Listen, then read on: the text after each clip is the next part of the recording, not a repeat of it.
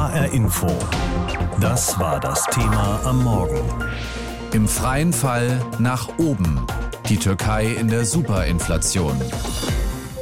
Ja, das Thema Inflation beschäftigt auch uns in Deutschland aktuell, weil die Preise etwa im Supermarkt oder an der Tankstelle zuletzt deutlich gestiegen sind und sich die Menschen eben für ihr Geld immer weniger kaufen können.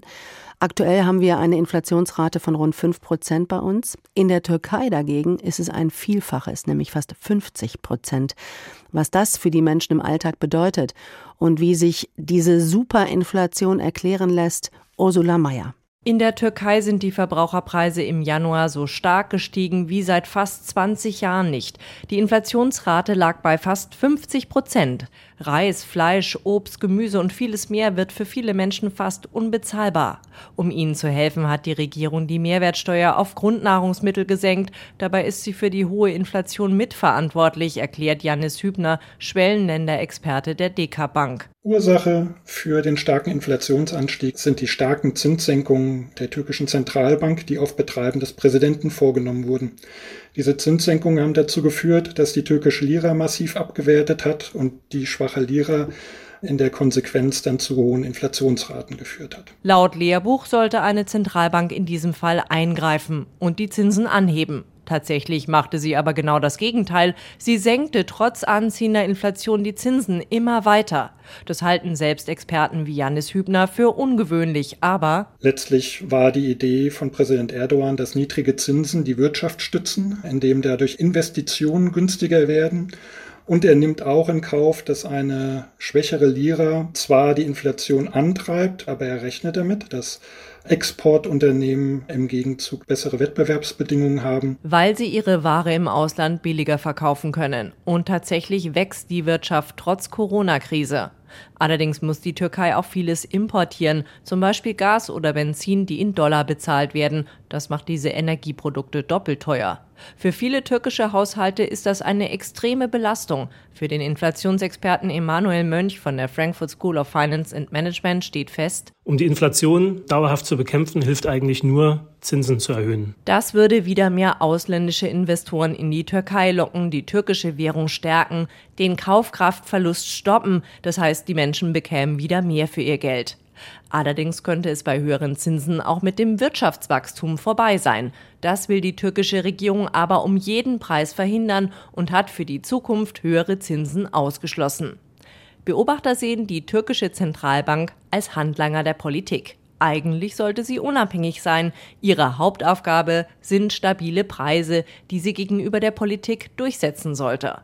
Allerdings haben auch viele andere Zentralbanken weltweit, etwa im Kampf gegen die wirtschaftlichen Folgen der Corona-Pandemie, ihre jeweiligen Regierungen unterstützt, sagt Inflationsexperte Mönch. Insofern ist ihre Arbeit viel politischer geworden, als es vielleicht in der Vergangenheit der Fall war.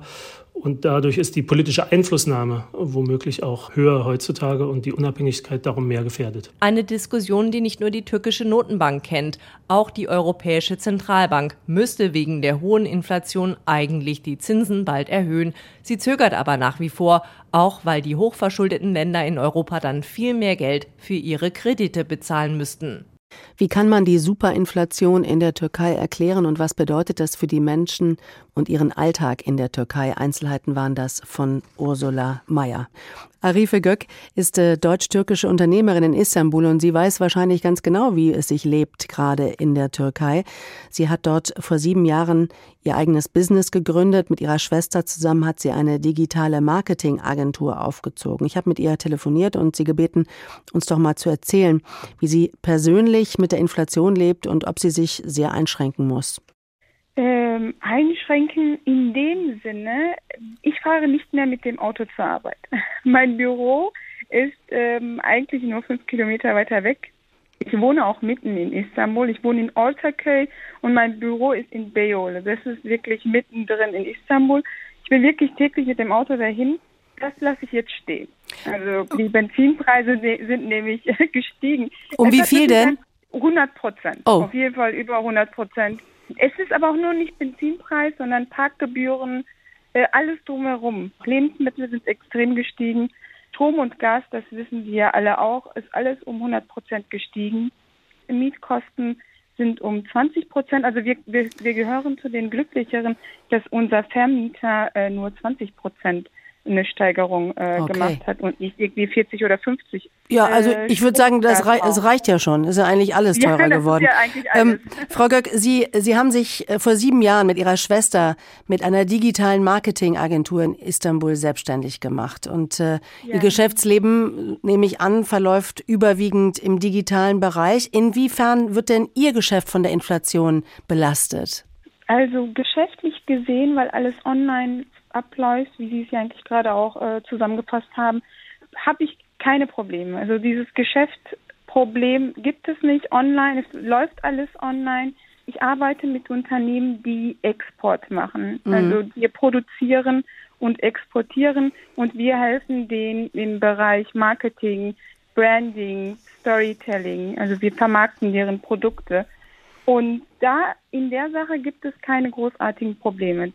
Jetzt ähm, wickeln Sie Ihre Geschäfte in Euro und Dollar ab und Ihr Einkommen Richtig. ist auch Euro und Dollar. Damit gehören Sie natürlich zu einer privilegierten Schicht oder Sie sind privilegiert, weil Ihre Währung eben nicht abhängig ist von der Inflation der türkischen Lira. Aber Sie leben nun mal in Istanbul und Sie nehmen auch die türkische Lira jeden Tag in die Hand. Sie sprechen mit anderen jungen Leuten. Wie leben die denn so damit? Sie haben das wieder sehr gut zusammengefasst. Also wir legen sich in hohem Standard jetzt hier in Istanbul. Unser Umfeld lebt dementsprechend eigentlich auch so. Was wir jetzt extrem mitbekommen, ist, normalerweise reisen ganz viele Unternehmer oder Freunde von uns über die Winterzeit. Denn man macht ganz viele Auslandsreisen und äh, die werden jetzt nicht mehr unternommen. Das hat aber auch absolut nichts mit Corona zu tun. Mhm. Letztes Jahr sind ganz viele unterwegs gewesen. Dieses Jahr konnten viele nicht ausreisen, alleine wegen dem Kurs. Es war ja vor einem Monat, 19 Euro haben ein Lira gemacht, das war ja nicht mehr zu retten. Ja. Ähm, man unternimmt großartig keine Reisen mehr. Dieses Socializing, Auswärtsessen, äh, das haben die Türken schon immer gemocht. Äh, das macht man immer noch, aber jetzt nicht mehr sechs Tage auswärts, sondern nur vier Tage auswärts. Also ist man auch ein bisschen zurückgegangen. Okay. Ähm, Ansonsten Freelancer, ja, die Kosten sind alle gestiegen. Unser Mindestlohn ist ja gestiegen, ist ja auch total normal, weil alles andere auch gestiegen ist. Wir müssen jetzt Freelancern mehr zahlen. An unseren Einnahmen ist eigentlich nichts gestiegen. Also wir hatten auch vorher Euro, äh, dieselbe Summe ungefähr, was wir jetzt bekommen aber alles andere im türkischen Lira ist gestiegen. Ja, Frau Göck, ähm, Sie haben ja auch Kontakt zu anderen Deutsch-Türken, äh, mit denen Sie sich auch unterhalten. Sie selber kommen aus Soest, glaube ich. Ihre Familie sitzt in Soest Richtig. in Nordrhein-Westfalen. Was reden denn andere Deutsch-Türken oder vielleicht auch Sie? Denken Sie auch vielleicht schon mal drüber nach, boah, wenn das so weitergeht, gehe ich zurück nach Deutschland? Ähm, würde ich vielleicht in türkischen Lira verdienen, wäre mein Geschäft wirklich eher inlandsbezogen äh, dann glaube ich schon, könnte ich mir schon vorstellen, äh, zurück nach Deutschland zu gehen. Aber ja. so wie es gerade ist, mit der Situation Euro verdienen und türkische Lira ausgeben, ja, die Preise machen verrückt aber ich fühle mich wohl. Ja, Sie können sich das noch leisten. Ich kann mir das noch leisten, ja.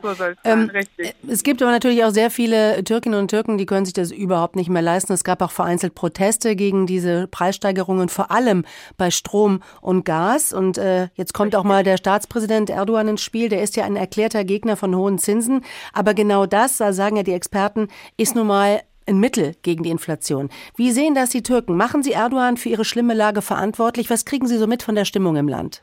Stimmung im Land. Also ähm, in dem Umfeld, wo ich gerade bin, gibt es keine Demos, mal so gesagt. Ich bekomme in den Nachrichten ganz viel mit. Bei uns jetzt in der Umgebung gibt es das nicht. Aber ich glaube jetzt regierungstechnisch, dass kurz vor den Wahlen, wir haben ja knapp noch ein Jahr, das, was Erdogan sagt und macht, kann man ja nicht gleichsetzen. Also es, man sagt was anderes und tut was anderes.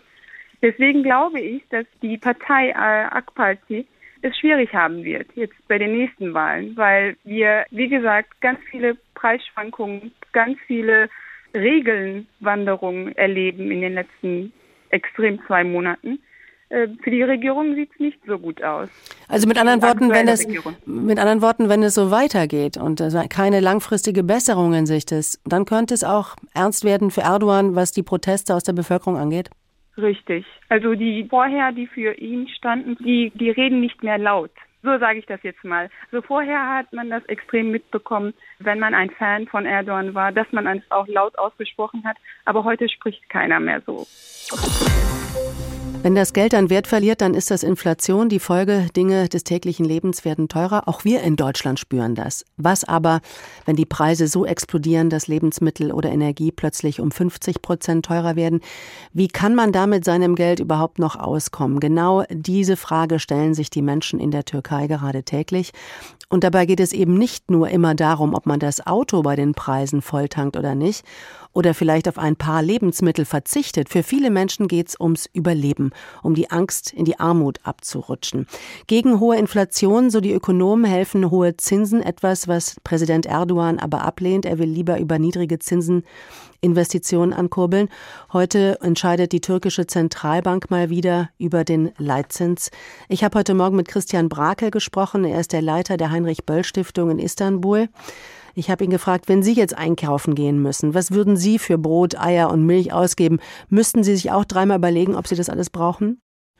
Also ich bin in der sehr komfortablen Situation, dass ich mein Gehalt in Euros bekomme. Deswegen bin ich eigentlich jemand, einer der wenigen hier, äh, die von der Situation, so schlimm es auch ist, eigentlich sogar profitiert. Aber die vielen Türkinnen und Türken, bei denen ist das anders. Die müssen zusehen, wie die Preise in den letzten Jahren immer höher gestiegen sind und ihr Gehalt immer weniger wert geworden ist. Die Inflation in der Türkei steigt ja schon seit Wochen. Und wenn Sie durch die Stadt gehen, ist es irgendwie sichtbar? Wie leben die Leute damit? Wie gehen die damit um? Also sichtbar direkt jetzt, dass Sie sagen würden, die Leute sind nicht mehr auf der Straße oder die Leute sind nicht mehr in Cafés oder so, das äh, sieht man nicht äh, ganz so stark, natürlich vor allen Dingen nicht in der Innenstadt, wo ich mich vor allen Dingen bewege. Aber Sie können das schon hören im Gespräch mit Menschen und wenn das vor zwei, drei Jahren vor allen Dingen noch Leute waren, die aus schwierigeren sozialen Verhältnissen gekommen sind und geklagt haben, dann hat das jetzt auch weite Teile der Mittelschicht erreicht. Ähm, Leute, die eben wirklich sagen, ähm, mein Vermieter ist heute zu mir gekommen und hat eine Mieterhöhung von zum Teil 150 Prozent angekündigt, die so vielleicht nicht legal sein mag, aber wo man sich sehr schlecht gegen wehren kann. Und Sie sehen das auch bei anderen äh, Dingen, die Sie sich früher leisten konnten und die jetzt einfach nicht mehr möglich sind.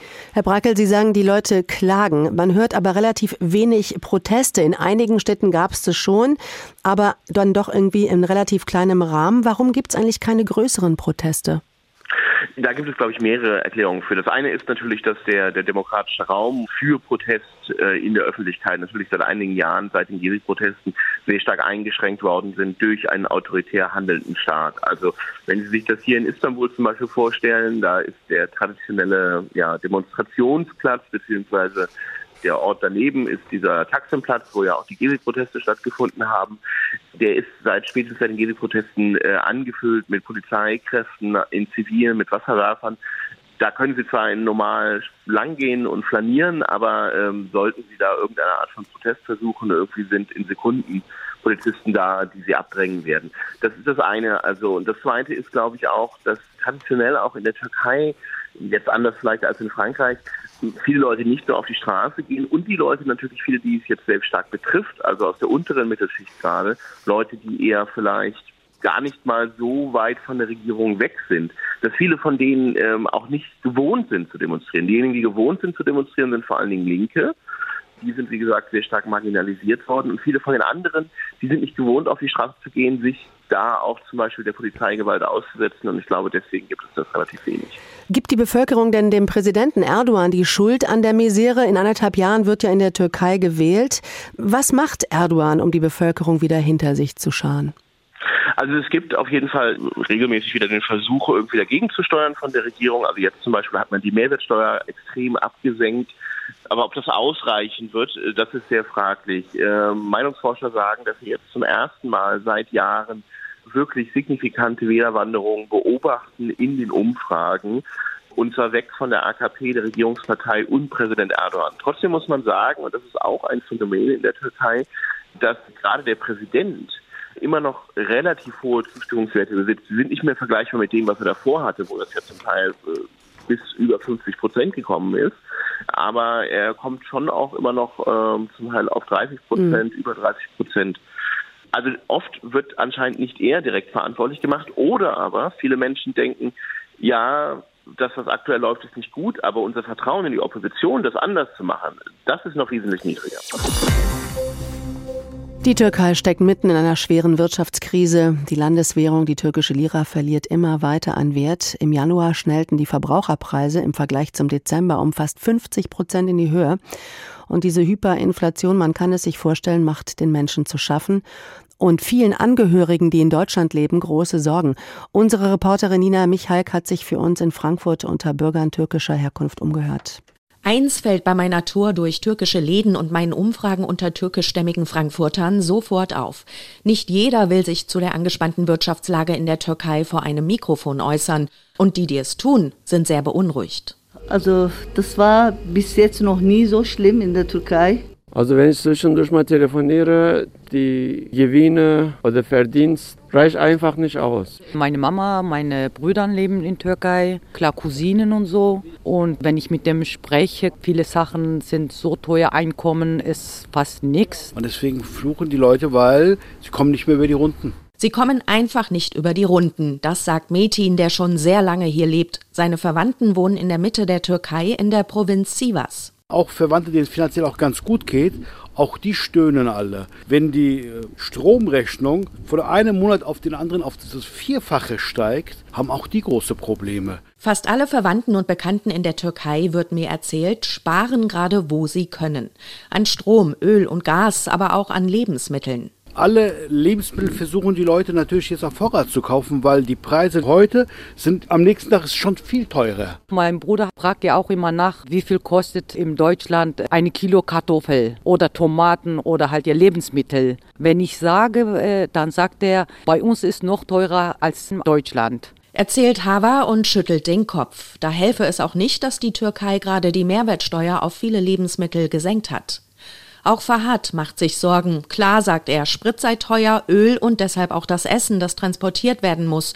In Istanbul, höre er, seien immer mehr Menschen auf Hilfe angewiesen. Istanbul organisiert so Brot und so noch für arme Leute oder die sich nicht leisten können. Und da sieht man schon Schlangen davor, nur Brot zu kaufen. Ja. Ein Onkel von Fahad ist gerade arbeitslos. Wenn Fahad kann, hilft er ihm.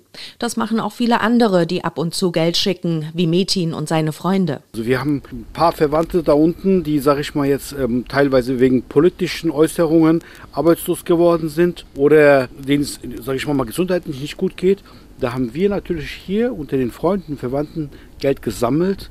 Das ist aber, wie gesagt, nur ein Tropfen auf dem heißen Stein. Aber selbst ein Tropfen auf den heißen Stein ist immerhin ein Tropfen. So sieht es Hava. Diejenigen, wo keine Verwandtschaften oder keine Geschwister in anderen Ländern haben, die haben ehrlich gesagt sehr Schwierigkeiten, weil das geht um Leben. Hier in Deutschland trifft die Krise in der Türkei niemanden direkt. Der Euro ist stabil und Urlaub, sagen die meisten, machen sie da, wo die Touristen sind.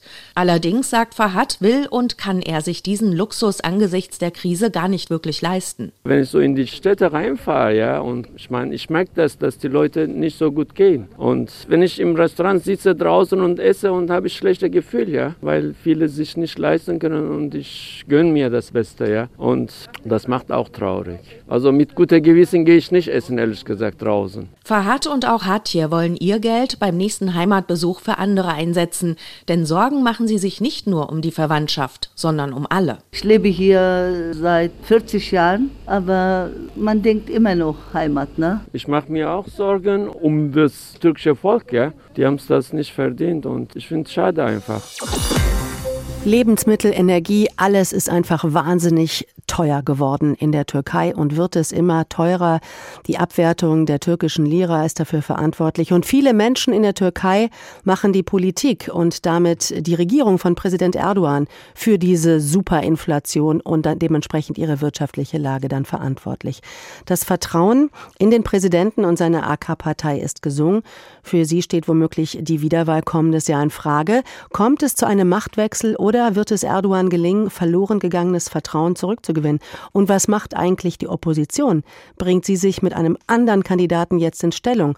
Uwe Lüb ist diesen Fragen mal nachgegangen. Der Präsident der Türkei Recep Tayyip Erdogan zeigt sich entschlossener denn je. Seine Wirtschafts- und Währungspolitik ist für ihn nicht weniger als ein Krieg. So wie es uns gelungen ist, unser Land immer wieder zu schützen und vor so viel Unglück zu bewahren, so werden wir mit Gottes Hilfe und dem Beistand unserer Bürger auch aus diesem wirtschaftlichen Freiheitskrieg als Sieger hervorgehen. Wirtschaftlicher Freiheitskrieg, damit kann der türkische Autor, Journalist und Wirtschaftsexperte Barış Soydan nichts anfangen. Er versteht diese Wortwahl eher als politischen Offenbarungseid, als Zeichen wirtschaftspolitischer Hilflosigkeit. Das ist im Grunde nichts weiter als politische Propaganda. Diese nationalistische Rhetorik wendet Präsident Erdogan seit dem Bündnis mit der nationalistischen MHP an. Das Ausland habe sich gegen die Türkei und ihre Wirtschaftserfolge Folge verschworen, dunkle Mächte seien am Werk. Aber das ist nicht wirkungslos. Der Begriff wirtschaftlicher Freiheitskrieg ist allerdings ein Zeichen der Ausweglosigkeit. Die Wirtschaft steckt in einer Krise und die Regierung findet keine Lösung. Was soll sie denn sonst sagen? Etwa, dass sie es vermasselt hat? Vermasselt. So sieht es auch die Opposition, wie etwa Meral Akşener, Vorsitzende der konservativen I-Partei. Türkiye bu istikrarsızlığı daha fazla taşıyamaz. Die Türkei kann in dieser Instabilität nicht weiterleben. Diese vom Präsidialsystem verursachte Krise wird in die Geschichte eingehen als die Erdogan-Krise. Miserable Politik, schlechtes Wirtschaftsmanagement und die Abwärtsspirale von Wechselkurs und Inflation haben die Türkei leider zu dem Land mit der weltweit fünfthöchsten Inflationsrate gemacht. Die Opposition setzt Erdogan bisher allerdings nicht viel entgegen. Ein Bündnis aus sechs Parteien will demnächst zwar erklären, wie sie das Präsidialsystem abschaffen wollen, eine gemeinsame Kandidatin oder einen Kandidaten für die Präsidentschaftswahl im Juni nächsten Jahres haben sie aber noch nicht benannt. Die AKP von Erdogan steht jedoch auch so unter großem Druck, sagt Suat Özcelebi. Er ist Politikberater und hat auch schon für die AKP Kampagnen gemacht. Er sieht die Partei im Niedergang. Wir erkennen seit ungefähr einem Jahr ganz deutlich einen Trend in Richtung Stimmenverlust bei der AKP bzw. des republikanischen Blocks. Und zwar in einer Geschwindigkeit, die weit über den Erwartungen liegt. Das hat uns alle überrascht. Mit so einem rasanten Rückgang haben wir nicht gerechnet.